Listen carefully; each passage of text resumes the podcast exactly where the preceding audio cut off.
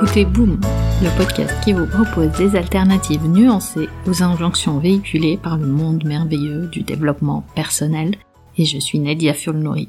Épisode 23. Le moment présent. Comment allez-vous? En ce moment, la météo nous fait un poisson d'avril, clairement. Depuis quelques jours, on oscille entre soleil, pluie, neige, parfois tout ça à la fois, dans la même journée. Cette météo m'a fait penser au mythe de l'instant magique. Vous savez, la promesse d'Instagram, capturer l'instant. Une balade en forêt, un coucher du soleil, des enfants qui jouent paisiblement. Bref, tous ces instants capturés et présentés comme des moments uniques. La dictature de l'instant parfait.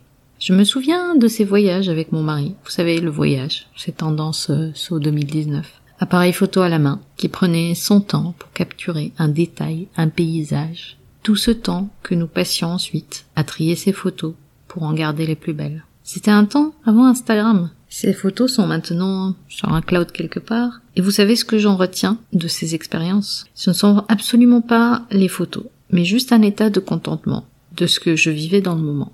Cette envie d'éterniser l'instant, la beauté, l'émerveillement.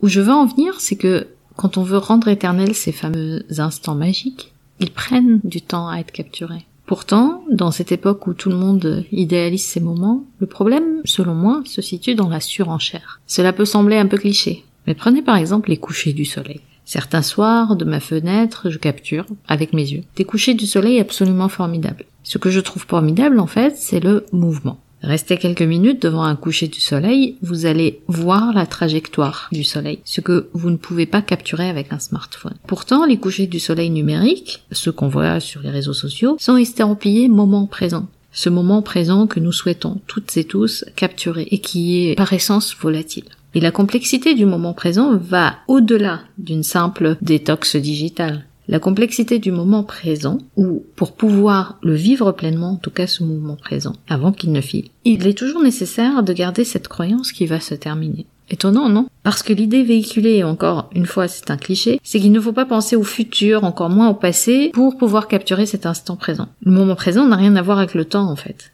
Il n'a rien à voir avec les circonstances et il a peu à voir avec les émotions. Mais le moment présent a tout à voir avec la conscience. Conscience de ce que nous vivons. Peu importe ce que nous vivons. Et conscience aussi des pensées que nous avons. Restez avec moi, ne vous sauvez pas. Hein. on dit souvent que le temps est précieux. Et dans nos vies modernes minutées, on court après le temps. Mais c'est le moment présent qui est précieux. Et c'est tout ce que nous avons en réalité. Et il est précieux, non pas pour être capturé, montré, immortalisé, partagé, il est précieux parce qu'il nous permet d'accéder à cette conscience conscience du moment même, mais aussi la conscience de soi, aussi une conscience de ce qu'on pense. Et c'est exactement ça, ce qu'on vit dans le moment. Pensez à une expérience instagrammable, dans laquelle votre discours interne tournait autour de l'ennui, la critique, le jugement.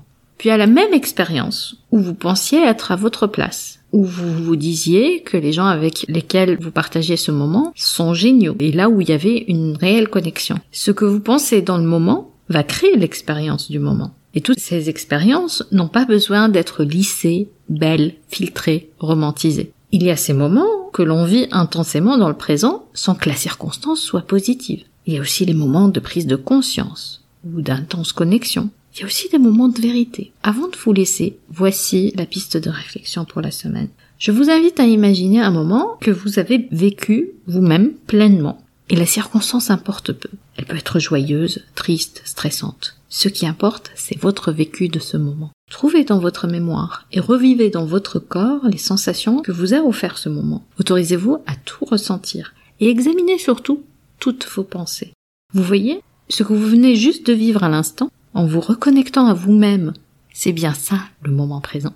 À vous faire oublier les plus beaux des du soleil. Pour conclure, rappelez-vous que ce n'est pas parce que vous appliquez les bonnes méthodes que le bonheur vous est dû. Vous retrouverez les notes et les liens vers les références citées dans l'épisode sur boom.sofrelab.com. J'ai hâte de vous parler vendredi prochain sur votre application de podcast préférée. En attendant, nous pouvons continuer la discussion. Vous pouvez me retrouver sur mes réseaux sociaux via nedia.sofrelab.com. Ah, juste une dernière chose. Je compte publier des épisodes supplémentaires en bonus de façon moins régulière. Le meilleur moyen de vous assurer de ne rater aucun épisode est de vous abonner sur la plateforme de votre choix pour recevoir une notification à chaque fois que je mets en ligne un épisode. Et si ce podcast résonne en vous, vous avez plusieurs moyens de le soutenir, juste en en parlant autour de vous, en le partageant sur vos réseaux sociaux ou en mettant 5 étoiles sur Apple Podcast et un petit commentaire ça fait toujours plaisir. Un grand merci pour votre soutien et à très vite sur Boom